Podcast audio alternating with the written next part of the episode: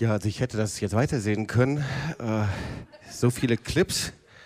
Und ich muss gestehen, ähm, ich habe mich jetzt so ein bisschen hereingedrängelt, weil ich gesagt habe, ich muss das einfach noch zu Ende bringen. Ich bin letzten Samstag mit der Botschaft nicht fertig geworden.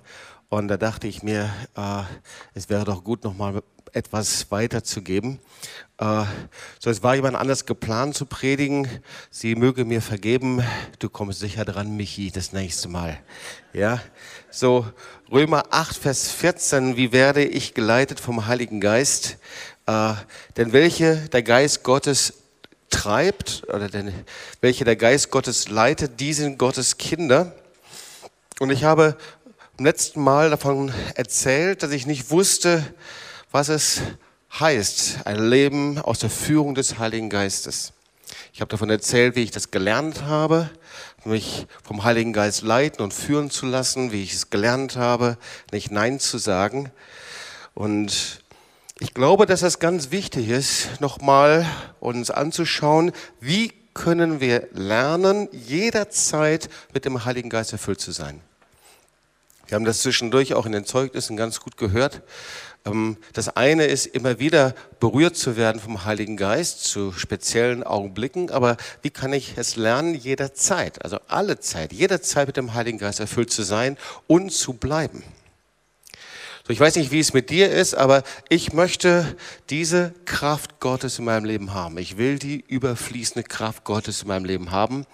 Ich möchte, dass die Kraft des Heiligen Geistes so in meinem Leben ist, dass ich da gar nicht mehr viel erzählen muss, sondern dass ich nur noch von dem erzählen kann, was der Heilige Geist in meinem Leben gemacht hat. Und Jesus sagt Folgendes, dass der Heilige Geist durch jeden Einzelnen wirken wird, und wenn er durch uns wirkt, werden wir noch größere Werke tun, als er selbst getan hat. Johannes 14, Vers 12. Wahrlich, ich sage euch, wer an mich glaubt, der wird die Werke auch tun, die ich tue, und noch größere als diese, denn ich gehe zum Vater. So, wer möchte das? Noch größere Werke tun als Jesus? Ich, ich denke, das ist eine sehr starke Verheißung. Und wir wissen ja, dass Jesus nur an einem Ort sein konnte und dann sagte er, es ist besser, dass ich gehe, dass ich euch verlasse. Dann dann kommt jemand, der wird überall bei euch sein. Er wird in euch wohnen, wenn ihr ihn einladet. Das ist der Heilige Geist. Johannes 16, 7. Es ist gut für euch, dass ich weggehe, sagt Jesus, denn wenn ich nicht weggehe, kommt der Tröster nicht zu euch, denn ich gehe zum Vater. Und deswegen ist es wichtig, dass wir den Heiligen Geist empfangen und dass wir uns von ihm führen lassen. Wir müssen es lernen, uns von ihm führen zu lassen, vom Heiligen Geist uns führen zu lassen. Und dazu braucht es, dass du eine innige Beziehung zum Heiligen Geist hast. Und wenn du eine innige Beziehung hast vom, zum Heiligen Geist, dann führt er dich aus Gebundenheit in Freiheit hinein. Und heute Abend wollen wir uns so ein paar Punkte anschauen, wie ich in diese Freiheit hineinkomme. Und das Zweite, wie ich es lernen kann, mich von ihm führen zu lassen. So, wir sehen das eigentlich überall in der Bibel. Man lernt das nicht einfach so. Man hat es nicht einfach so drauf. Es ist nicht einfach so, dass man sagt, so, jetzt bin ich Christ und jetzt weiß ich, wie ich mich vom Heiligen Geist führen lasse, sondern irgendwie muss ich es lernen. Und der erste Punkt ist, suche dir eine Beziehung zu jemanden, ein Vorbild, jemanden, der mit dem Heiligen Geist erfüllt ist und der sich von ihm leiten lässt. Lerne von ihm. So, in den ersten Jahren meines Christseins habe ich Ausschau gehalten und mich gefragt, wo sind die Menschen, die sich vom Heiligen Geist leiten lassen? Wo sind die, die der Kraft Gottes erfüllt sind? Wir sehen das in der Bibel. Elisi, El, äh, Elisa war mit Elia zusammen. Die Jünger waren mit Jesus zusammen und sahen, wie er sich leiten ließ vom Vater. Timotheus war mit Paulus zusammen. So, äh, und ich habe sehr schnell festgestellt, mich kann sehr schwierig jemanden äh, leiten und helfen, wie ich vom Heiligen Geist geleitet werden kann, wenn er selber nicht weiß. Jemand, der blind ist, kann niemanden führen. Das ist ganz klar. In einer Gemeinde, die nicht erfüllt ist mit dem Heiligen Geist, die die Kraft des Heiligen Geistes nicht kennt, da kann ich die Fülle des Geistes nicht kennenlernen. Das ist ganz easy. Aber es gibt Menschen, die lassen sich vom Heiligen Geist leiten. Und danach habe ich Ausschau gehalten. Wo sind diese Menschen? Und ich habe schon oft von diesen Menschen erzählt.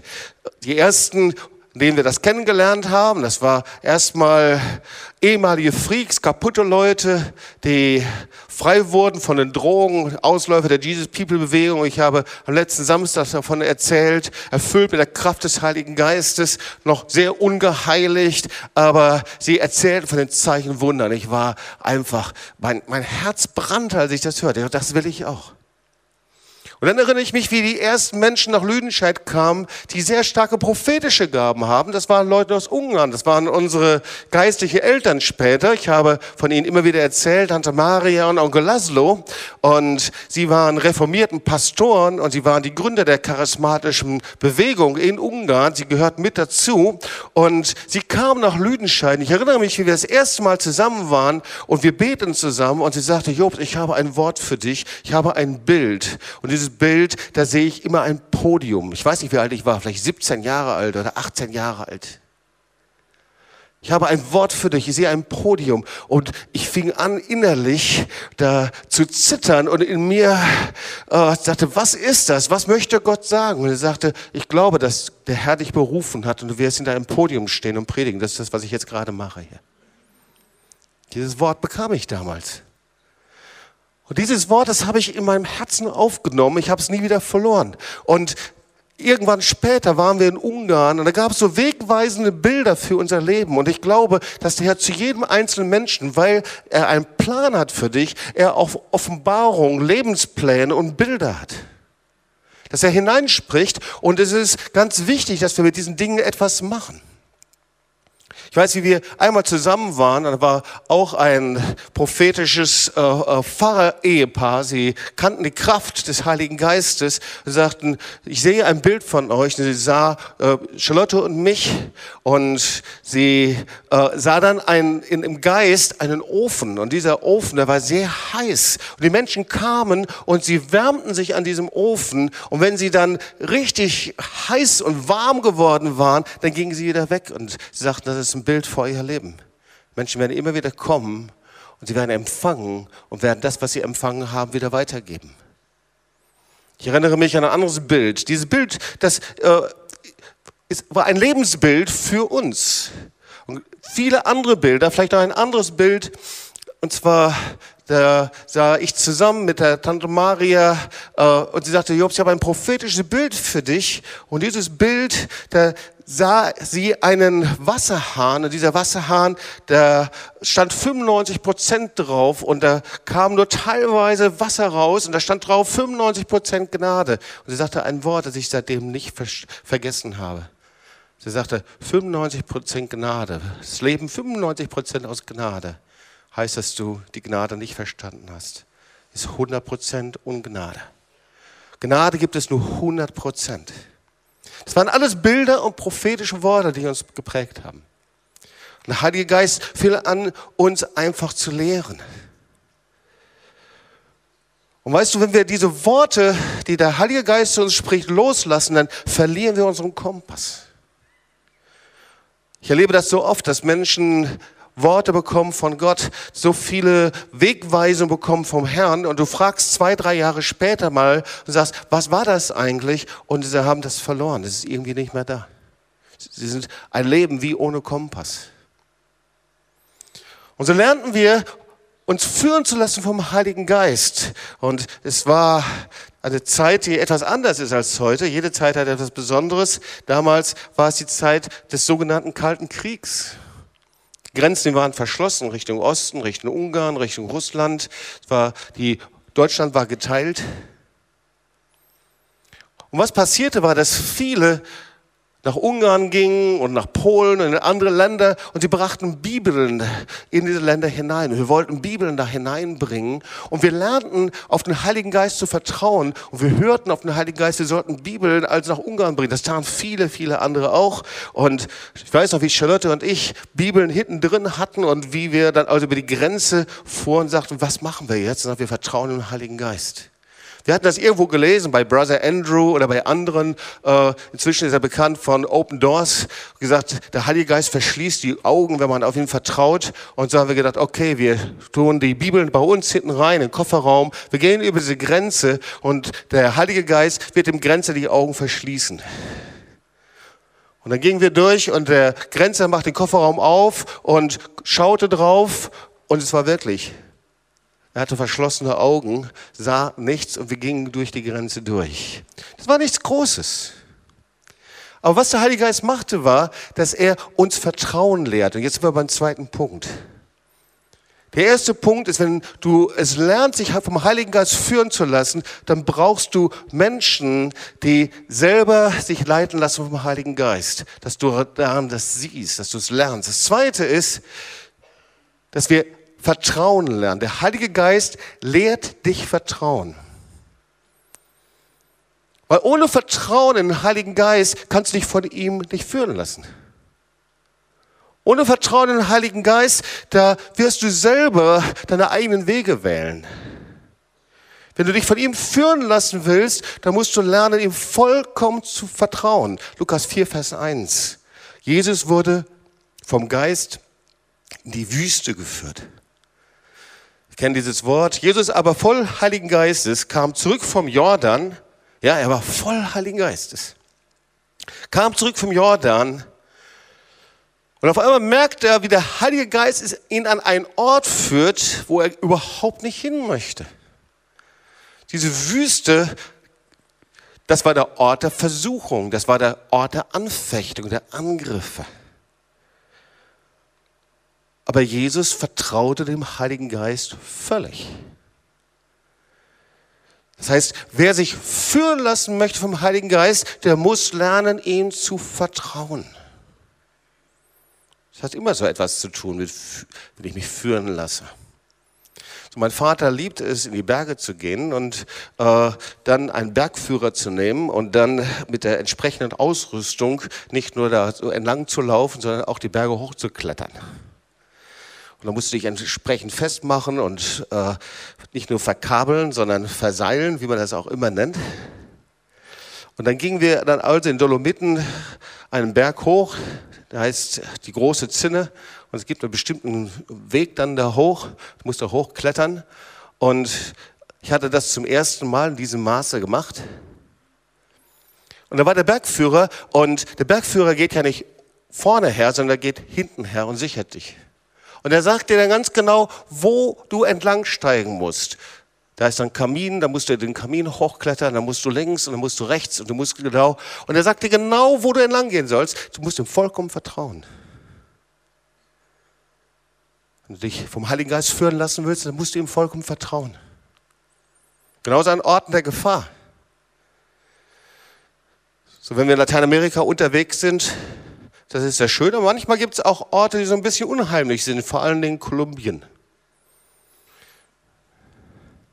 Da waren wir also in Kolumbien. Kolumbien in der damaligen Zeit, inzwischen ist schon eher Frieden eingekehrt, aber Kolumbien in der damaligen Zeit waren Teile gehörten Rebellen und in anderen Teile der Regierung. Und wenn du in das falsche äh, Gebiet reinkamst, dann wurdest du halt entführt.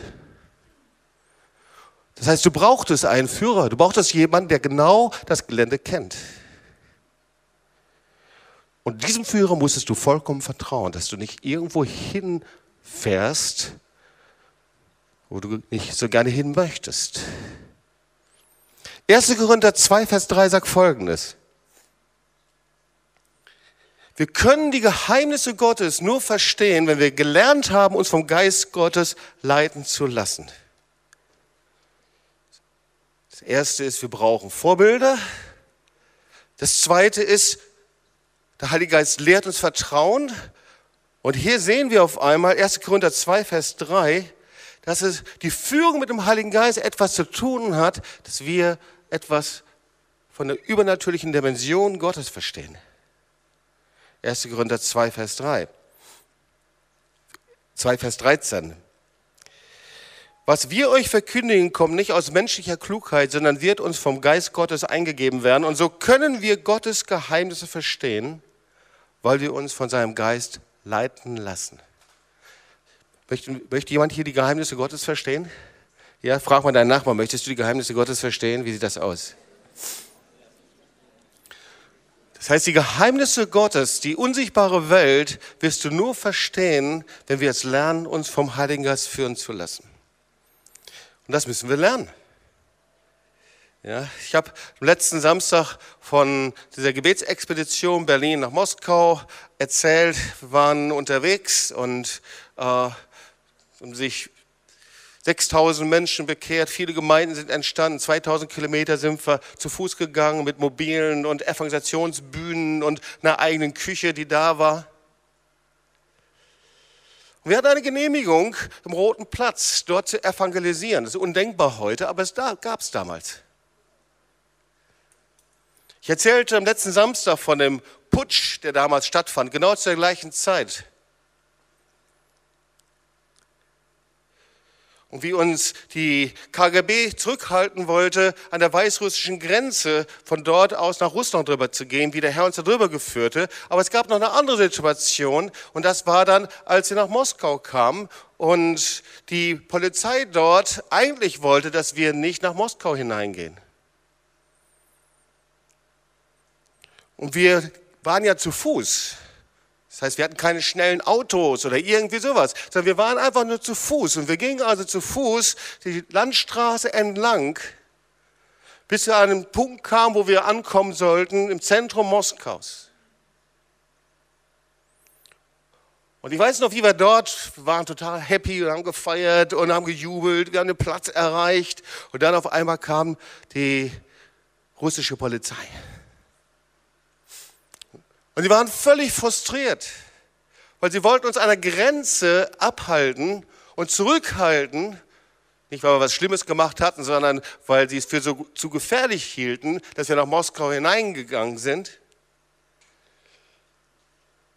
Aber was sie hinterher sagten, war, dass sie zu langsam waren und dass sie uns nicht aufhalten konnten. Aus irgendeinem Grund waren wir zu Fuß schneller als sie mit dem Auto. Das war für uns bis dahin ein Wunder, bis heute noch ein Wunder, warum das so passieren konnte. Gott lernt etwas über die übernatürliche Welt. Wir erlebten dort Engelsbegegnungen, wie Engel Menschen bewahrt haben. Wir lernen was über die übernatürliche Welt, dass wir sehen, wie der Heilige Geist führt. Das heißt, wenn wir uns vom Heiligen Geist führen lassen wollen, dann müssen wir ihm vertrauen, auch wenn wir ihn nicht verstehen. Auch konntest du das mal deinen Nachbarn auch mal sagen. Wenn du dich vom Heiligen Geist führen lässt, dann musst du ihm vertrauen, auch wenn du ihn nicht verstehst. Ja. Hebräer 10, Vers 35, dein Vertrauen hat immer eine große Belohnung. Sag mal zum anderen Nachbar, dein Vertrauen hat immer eine große Belohnung. Hebräer 10, Vers 35. Werft euer Vertrauen nicht weg, welches eine große Belohnung hat. Sag mal zum anderen Nachbarn, dein Vertrauen hat immer eine große Belohnung. Und zum anderen Nachbarn, Misstrauen bringt dich immer ins Minus. Das ist eine ganz einfache Gleichung. Misstrauen minus Vertrauen Belohnung. Misstrauen minus Vertrauen Belohnung. Oh, da könnte man einen Rap rausmachen fast hier, Mensch. Ich weiß schon, einige Experten die basteln schon dran hier. Nehmen wir zum Punkt Nummer drei. Der Heilige Geist lehrt dich, auf ihn zu warten. Oh ja, wir möchten uns ja alle irgendwie führen lassen vom Heiligen Geist. Aber wenn wir eine gute Idee haben, dann preschen wir los. Und wenn wir nicht erleben, dass der Heilige Geist es dann irgendwie macht, dann machen wir es selbst. Oh, wir haben so coole Ideen. Aber es funktioniert nicht. Das Wort Gottes sagt, dass wir lernen müssen, auf ihn zu warten. Es gibt so ein altes Wort, harren. Und das Wort harren, das heißt Vertrauen. Das hört sich auch gut an. Sag mal zu deinen Nachbarn, harren, vertrauen, warten. Ja? Der Heilige Geist lehrt dich, auf ihn zu warten.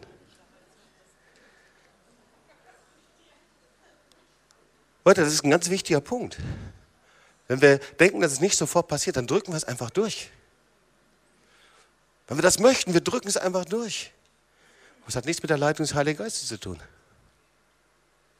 Der Heilige Geist lehrt dich auf ihn zu warten. Hast du das schon mal erlebt? Du weißt eigentlich innerlich, der Heilige Geist möchte das. Du weißt innerlich, da gibt es Pläne Gottes für dich. Und du denkst, wann kommst denn jetzt? Und du wartest, und du wartest, und du wartest. Und irgendwann denkst du, das kann doch wohl nicht wahr sein.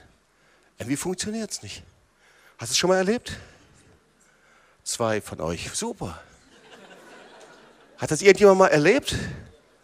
Okay, die anderen möchten noch die Führung im Heiligen Geist erleben. Ja? Aber der Heilige Geist leitet. Das Volk Israel musste auf die Wolken und auf die Feuersäule warten.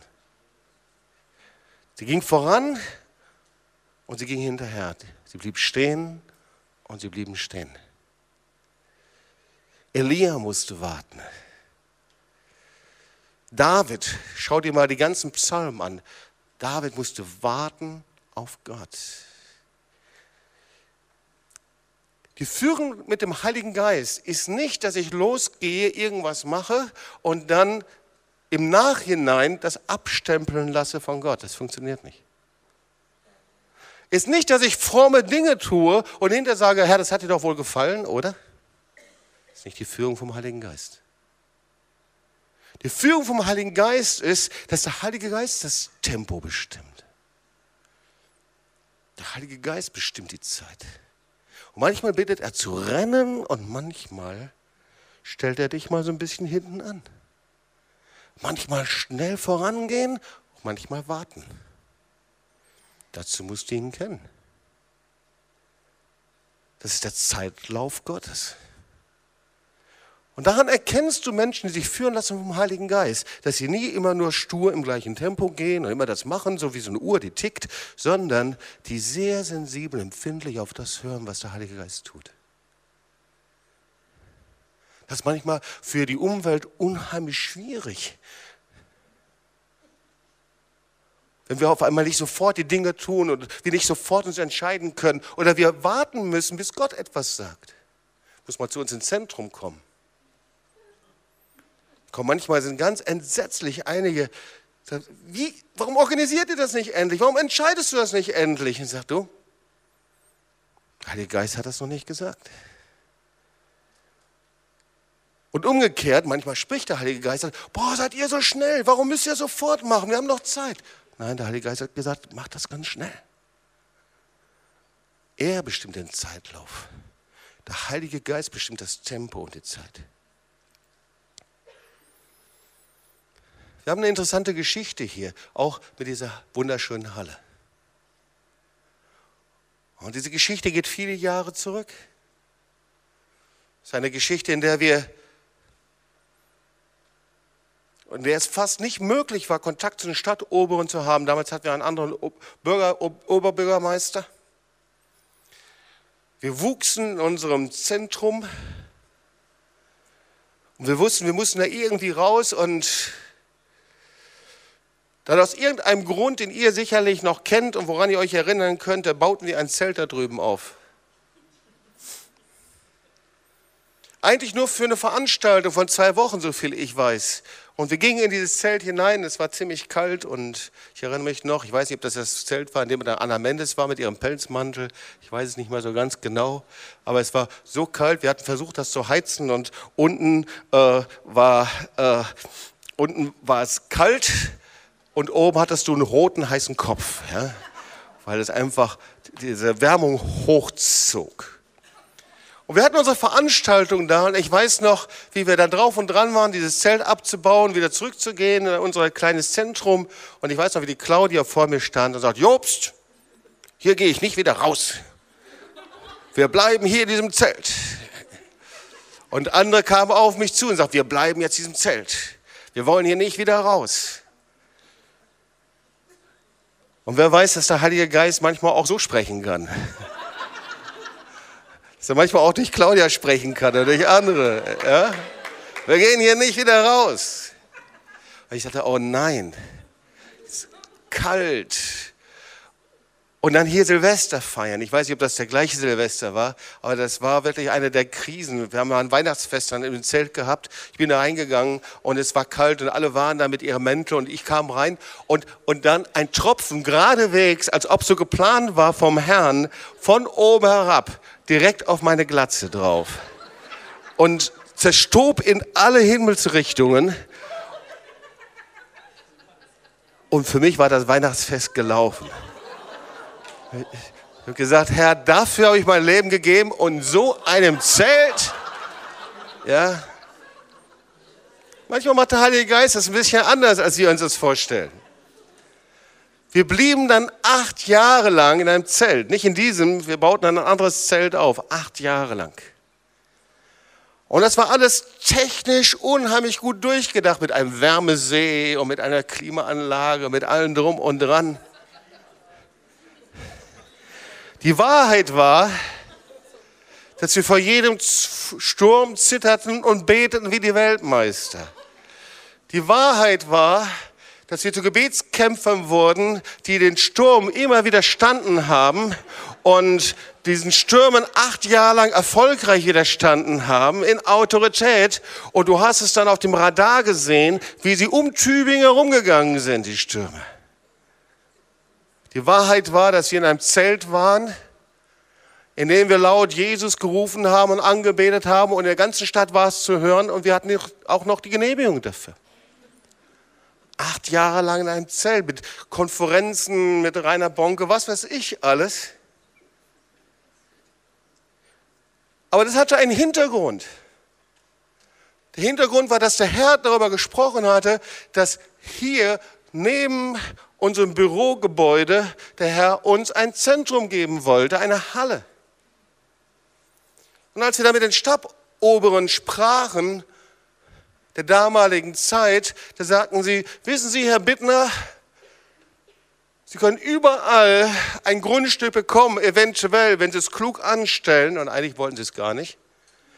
Aber auf jeden Fall gibt es einen Ort, da werden Sie niemals eine Halle aufbauen können. Und das ist direkt Eisenbahnstraße 124. Niemals. Das geht gar nicht vom Gewerbegebiet her.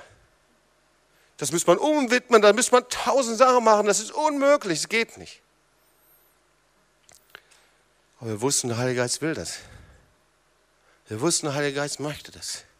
Und der Heilige Geist Weißt du, wenn der Heilige Geist uns lehrt zu vertrauen, dann möchte er, dass wir losgehen. Dann versuchen wir zu gehen, dann versuchen wir uns zu bewegen. Dann sind wir nicht frustriert und setzen uns in eine Ecke und verschränken die Arme und denken, naja, das war's, mal gucken, wann der Herr kommt. Sondern wir gehen los im Glauben, wir gehen los im Glauben.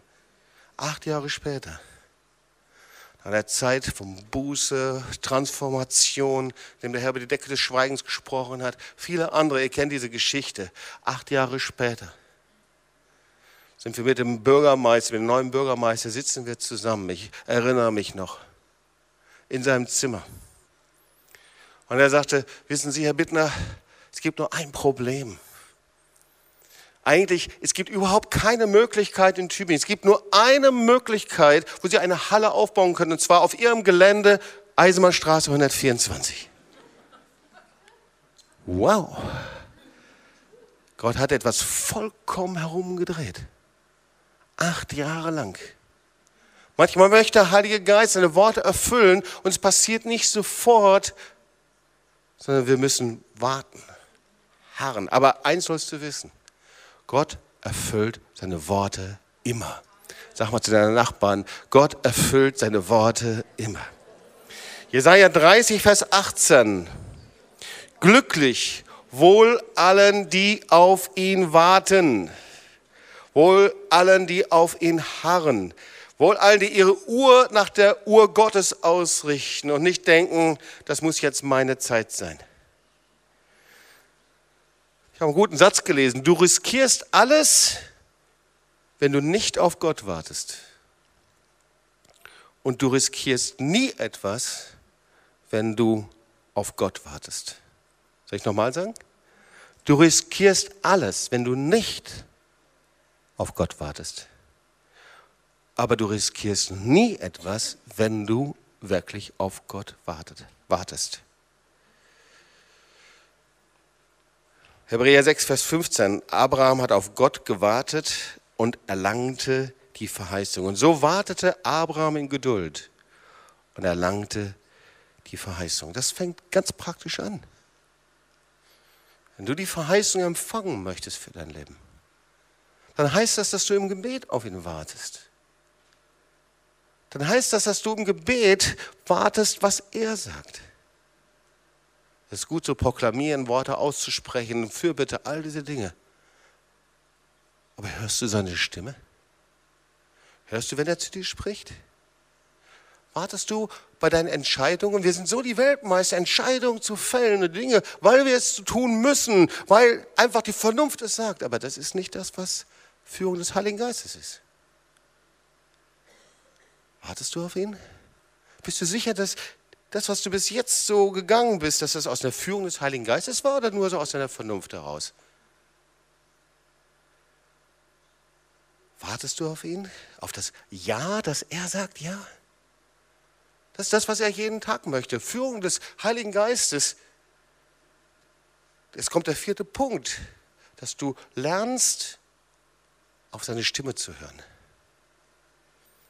Ich weiß noch, als ich junger Christ war, da unterhielt ich mich mit jemandem und fragte ihn, wie kann ich die Stimme Gottes hören? Und er sagte, weißt du, die Stimme des Heiligen Geistes ist sanft und leise. Und da kam noch etwas hinterher. Die Stimme des Heiligen Geistes ist unüberhörbar.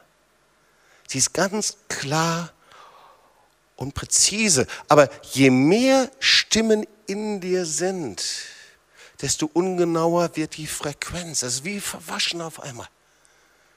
Je mehr Stimmen in dir sind, Stimmen von Menschen, Stimmen von Meinungen, Stimmen von Büchern, Stimmen von überall her, dann ist das wie ein lautes Konzert mit lauten Stimmen und jemand versucht dir was zuzuschreien. Du sagst, hä? Du merkst, der will dir jemand was sagen. Du sagst, hä? Und du verstehst es nicht. Wir werden nie mit dem Heiligen Geist losgehen können. Du wirst dich nie führen lassen können, ohne gelernt zu haben, seine Stimme zu hören. Es gibt ein interessantes Wort, Amos 3, Vers 3. Werdet ihr hier euch anschauen können. Können zwei Menschen miteinander losgehen, ohne sich abgesprochen zu haben? Können zwei Menschen miteinander losgehen und jetzt geht das Wort noch weiter bis Vers 6, kann das Signalhorn in der Stadt ertönen, ohne dass den Menschen der Schrecken in die Glieder fährt? Oder kann ein Unglück in der Stadt passieren, das der Herr nicht geschickt hat? Und jetzt kommt der entscheidende Satz. Gott, der Herr, tut nichts, ohne sein Geheimnis vorher seinen Dienern anvertraut zu haben. Gott tut nichts, ohne mit dir darüber gesprochen zu haben. Gott setzt sich nicht in Bewegung, ohne dass er vorher mit dir darüber sprechen kann. Ganz gleich, welche Entscheidungen das sind. Vielleicht ist dir das ein bisschen merkwürdig. Ähm, der Thomas könnte dir das erzählen. Als wir diesen Bau durchgeführt haben, da hatten wir Baumeetings und wir mussten unheimlich viele Entscheidungen treffen. Entscheidungen äh, auch über Finanzen, welche Kabel wir verlegen, wie viel Geld wir da ausgeben, welche Stühle wir kaufen, woher wir sie holen und so weiter und so weiter. Unendlich viele Entscheidungen. Und dann saßen wir zusammen und da waren die Experten, aber da war ein Experte mit dabei und das war der Heilige Geist. Und da gab es bestimmte Punkte, an denen der Heilige Geist dann sehr genau sagte, das möchte ich anders. Und oft kamen die Angebote und ich sagte, das ist zu hoch. Ich habe mal einen Geist, Gott möchte noch was anderes machen. Das ist zu hoch.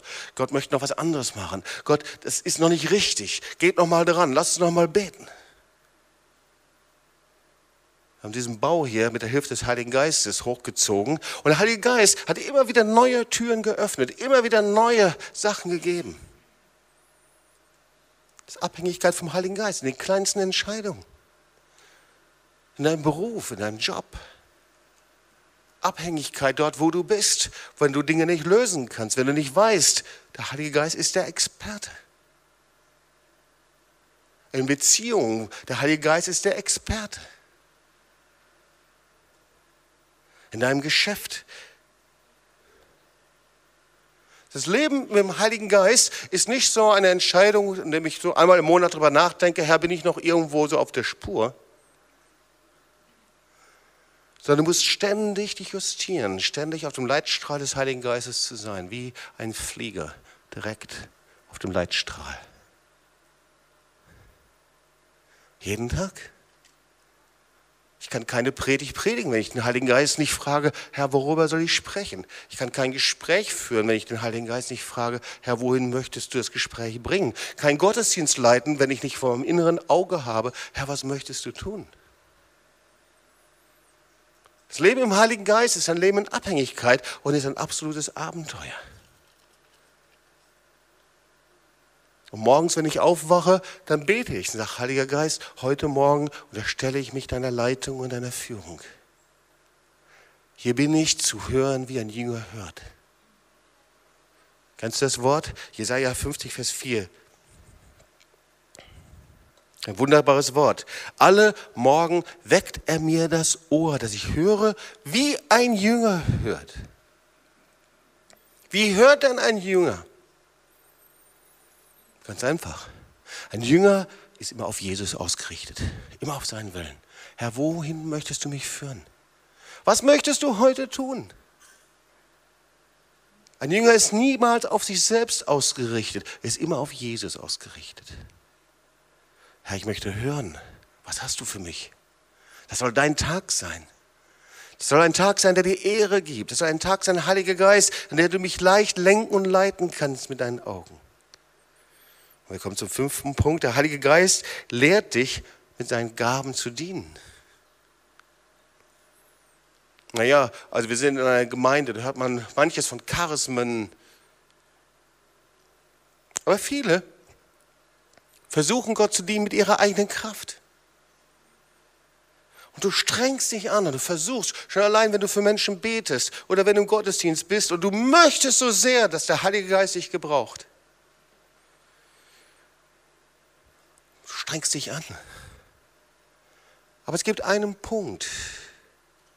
Der Heilige Geist möchte, dass wir dienen, mit den Gaben dienen. Weißt du, der Heilige Geist vertraut dir das Beste an. Das Beste, das Beste, um damit zu dienen. Manchmal bin ich erschüttert, wenn Menschen über das Sprachengebet spreche. Machen so ein bisschen lustig, so, als ob das ein Kindergebrabbel wäre oder irgendwie so. Ich weiß, wie ich das erste Mal Sprachengebete gehört habe. Es lief nur ein Schauer nach dem anderen, den Rücken runter. Die Sprache des Himmels. So wird das Sprachengebet genannt, die Sprachen der Engel. Ich weiß, wie ich zum ersten Mal in einen Gottesdienst einer evangelischen Kirche kam. Das war in einer Kapelle. Und dort gab es einen Anbetungsgottesdienst. Und da hatte ich zum ersten Mal Sprachengebet. Es war eine Atmosphäre von Heiligkeit, von Gegenwart Gottes. Und dann hatten wir regelmäßig unsere Gottesdienste. Und wenn jemand in Sprachen betete, dann hieltest du den Atem an. Weil du wusstest, jetzt spricht Gott. Und dann wartest du und dann konntest du keinen Mucks hören. Und dann jemand stand auf, mal so zu Klot zu schlendern oder irgendwie so, weil Gottes Gegenwart war in diesem Raum. Und dann wartetest du und wartest. Und dann stand jemand auf und gab das Wort der Auslegung dazu. Der Herr spricht. Und du wusstest, das, was hier gesagt wird, kommt direkt vom Himmel. Gott vertraut uns Gaben an, ihr Lieben. Und als ich das gehört habe, gesagt, ja, das möchte ich. Bitte, ich möchte das so empfangen. Diese Gabe ist so kostbar, die ist so unendlich kostbar. Bitte gebrauche mich darin. Weißt du, Gott vertraut uns mit seinen Gaben, mit seinen Charismata, Charismen das Beste an. Und er will, dass wir in der Dimension des Himmels dienen können. Weil er weiß ganz genau, was im unsichtbaren Raum alles passiert. Und so lernen wir, Führung des Heiligen Geistes, lernen wir uns so zu bewegen, wie Gott sich gerade im Himmel bewegt. Dein Wille geschehe wie im Himmel, so auf Erden. Da wird etwas im Himmel ausgeführt, das hier im Himmel sich, hier auf der Erde sichtbar wird.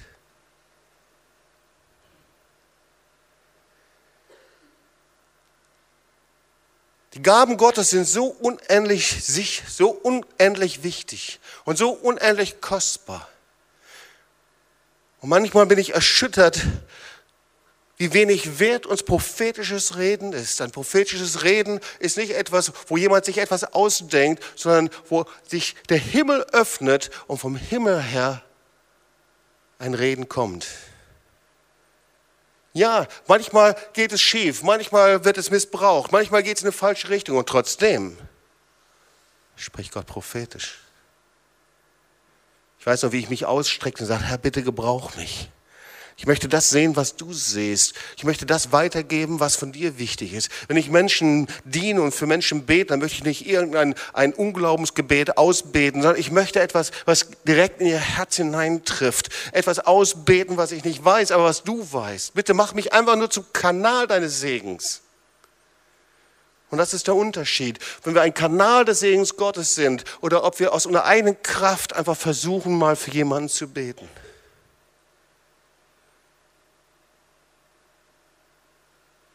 Das ist der Unterschied, wenn du dienst und wenn du predigst, ob du vom Himmel herab etwas sagst und in dein Herz hineinpflanzt. Ob du prophetische Worte hast über Städte und Nationen, die dann in Erfüllung gehen und an dem du dann siehst, wie der Herr sie einfach in Erfüllung bringt. Das ist ein Geschenk. Das ist das, was Gott macht. Ich habe gestern Abend und für Leute gebetet und der Heilige Geist offenbarte einfach Dinge, die sonst niemand weiß. Das sind seine Geschenke. Und das gibt er nur, wenn wir abhängig sind von ihm. 1. Petrus 4, Vers 10. Dient einander mit der Gabe, die, er, die ihr empfangen habt. 1. Petrus 4, Vers 10. Und dient einander ein jeder mit der Gabe, die er empfangen hat, als die guten Haushalter der mancherlei Gnade Gottes. Kommen wir zum anderen Punkt, das ganz wichtig ist. Weißt du, es gibt nichts Schrecklicheres als Menschen, die sich auf die Leitung des Heiligen Geistes berufen,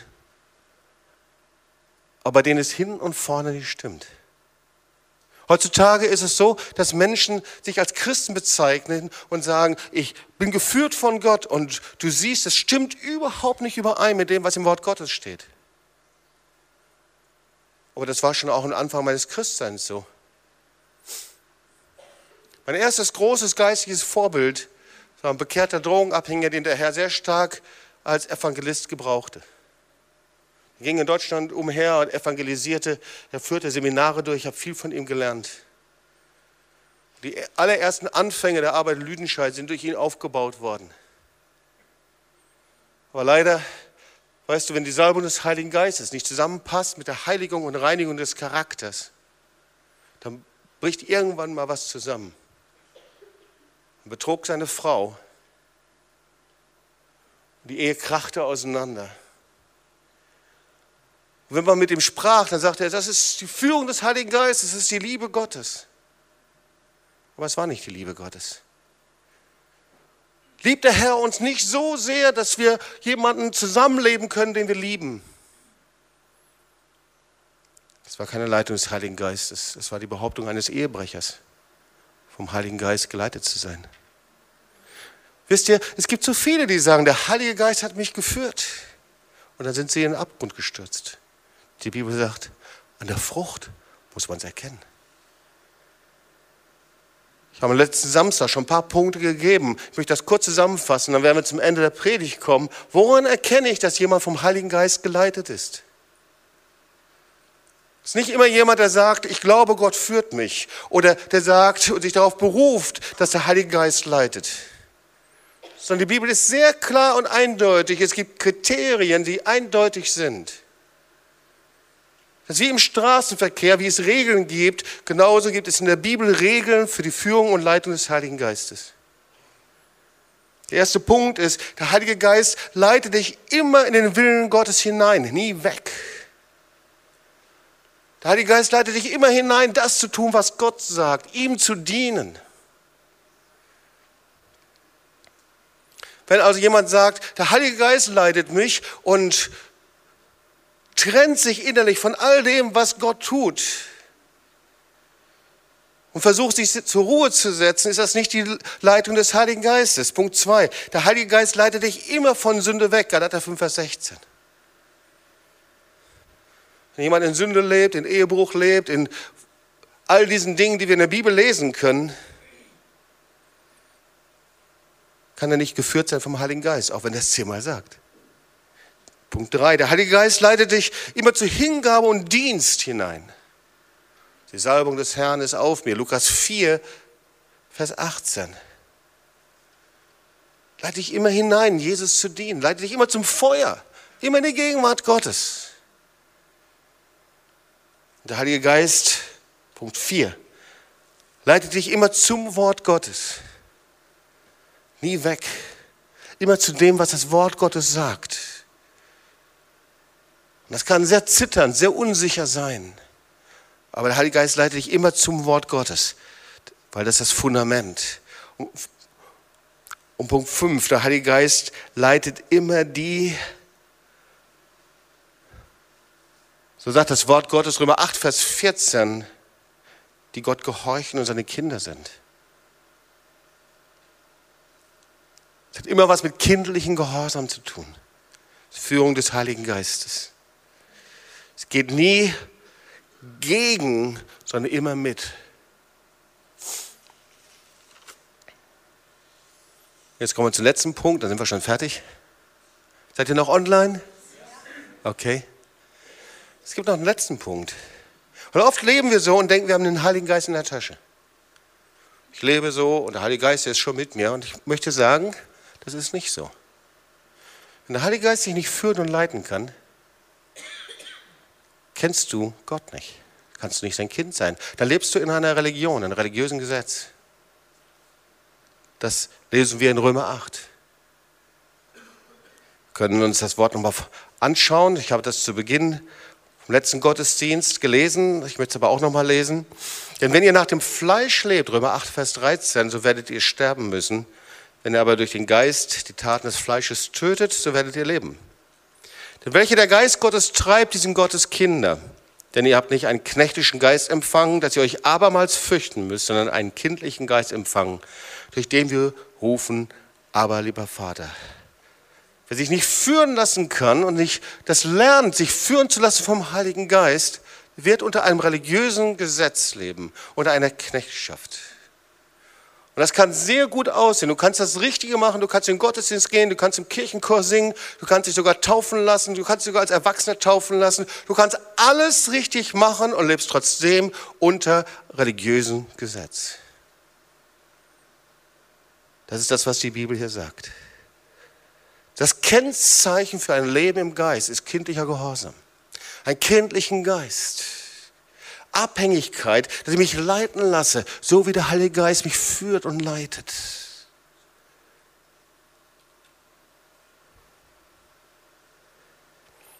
Aber ich kann den Heiligen Geist auch dämpfen. Das ist ein merkwürdiges Wort, 1. Thessalonicher 5, Vers 19. Merkwürdiges Wort. Dämpft nicht den Heiligen Geist, steht da. Dämpfen ist irgendwie interessant. Dämpfen ist, ist nicht so, dass nichts da wäre. Du gehst hier in einen Raum. Und in diesem Raum hörst du nicht mehr so genau das, was draußen vor sich geht. Draußen ist es laut, du hörst die Stimmen ganz genau, aber dann hörst du es nicht mehr genau. Du hörst schon irgendwie einen Lärm, aber du kannst die Stimmen nicht genau vernehmen. Dämpft nicht den Heiligen Geist. Unterdrückt ihn nicht, das ist das, was da steht. Löscht ihn nicht aus, schiebt es nicht beiseite. Und, wie, und was ist gemeint? Wie kann ich den Heiligen Geist dämpfen, auslöschen? Etwas dämpfen, so als ob ich mit lauter Kissen umgeben bin, meine Ohren zu mit Oropax. Und es ist sehr einfach. Jedes Mal und immer dann, wenn du, ich, jedes Mal, wenn wir, wenn jemand ein Ich-bezogenes Christsein führt, dann dämpfen wir den Heiligen Geist.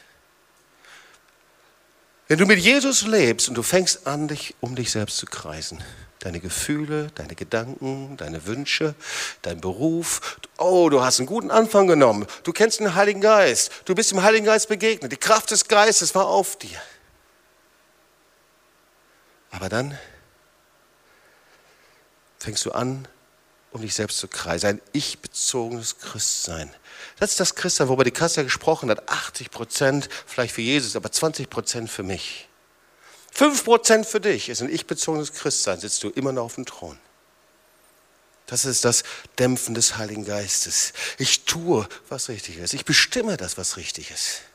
Und die Bibel nennt das ein fleischlich gesinntes Christsein. Ja, dieses Christsein, wenn sich alles um mich dreht, ein Projekt, eine Reise, das, was ich unbedingt möchte, meine Beziehung, wie es mir geht darin, es kreist sich alles um mich. Um meine Gefühle, um meine Bedürfnisse, wie ein Karussell, um meine Pläne. Das ist das, was die Bibel sagt, Römer 8, Vers 13. Wer nach dem Fleisch lebt, muss sterben müssen. Fleisch, damit ist nicht gemeint mein Leib, sondern Fleisch ist mein ich-bezogenes Christsein gemeint. Und dann steht weiter, wenn ihr aber durch den Geist die Taten des Fleisches tötet, so werdet ihr leben. Ich möchte eine Frage stellen zum Schluss. Fragst du nach dem Willen Gottes? Wirst du geführt vom Heiligen Geist? Wir dämpfen den Geist, wenn du nach deinem Ich lebst. Du dämpfst den Geist Gottes, wenn du dich um dich selbst drehst. Und diese Taten des Fleisches, na klar, die Bibel nennt das alles, was es ist. Aber diese ganzen Taten des Fleisches, ob das Unreinheit ist, ob das Ungehorsam ist, Hader, Zwietracht, Spaltung, Neid, Saufen, Fressen und all diese Sachen. Schaust du dir an. Aber manchmal erkennen wir es nicht, sondern wir erkennen es an etwas anderem. Wir merken auf einmal, da ist wie was verschwommen in uns. Das ist auf einmal wie etwas, ich kann es nicht mehr justieren. Ich weiß nicht mehr den Weg richtig. Ich höre nicht mal, was Gott sagt. Da ist etwas wie gedämpft. Und du siehst es im Gesicht. Die Freude ist weg. Die Begeisterung von Jesus ist nicht mehr da. Diese Begeisterung und Erwartung von ihm. Weißt du, jeder Christ geht irgendwann mal auch durch Schwierigkeiten. Das ist gar keine Frage. Wir müssen daraus lernen. Und Männer und Frauen Gottes gesagt, die Zeiten der Schwierigkeiten, das sind die Zeiten, in denen der, in denen der Herr dich prägt. Das sind die Prägungen Gottes. Ja. Und ob ich schon wanderte im finsteren Tal, haben wir doch gehört. Bin ich bei dir? Ist der Heilige Geist. Leitung. Aber weißt du, oft sind wir wie in einem Nebel. Und das ist nicht Gottes Sache. Manchmal ist es, weil du angefangen hast, um dich selbst zu kreisen. Und der Geist widersteht im Fleisch und Fleisch widersteht im Geist. Aber du bist bestimmt, ein Kind Gottes zu sein. Stimmt das? Wir sind bestimmt dazu, ein Kind Gottes zu sein. Denn die der Geist Gottes leitet, die sind seine Kinder. Hey, Herr, ich bin dein Kind. Und du darfst mich leiten, wohin du mich hinbringen möchtest. Auch wenn ich das nicht sofort nachvollziehen kann, nicht verstehen kann, das ist umso besser, weil du hast ja das Beste für mich. Und dann, wir sind seine Kinder und Erben. Du bist ein Erbe, Miterbe Christi, in seiner Fülle, in seiner Kraft, in seiner Herrlichkeit zu leben. Was für eine wunderbare Verheißung. So, jetzt habe ich dir ein Instrumentarium gegeben, wie du lernen kannst, dem Heiligen Geist zu leben, dich führen zu lassen. Und ich glaube, wir können jetzt für einige beten. Wollen wir mal aufstehen zusammen und dann wollen wir beten zusammen.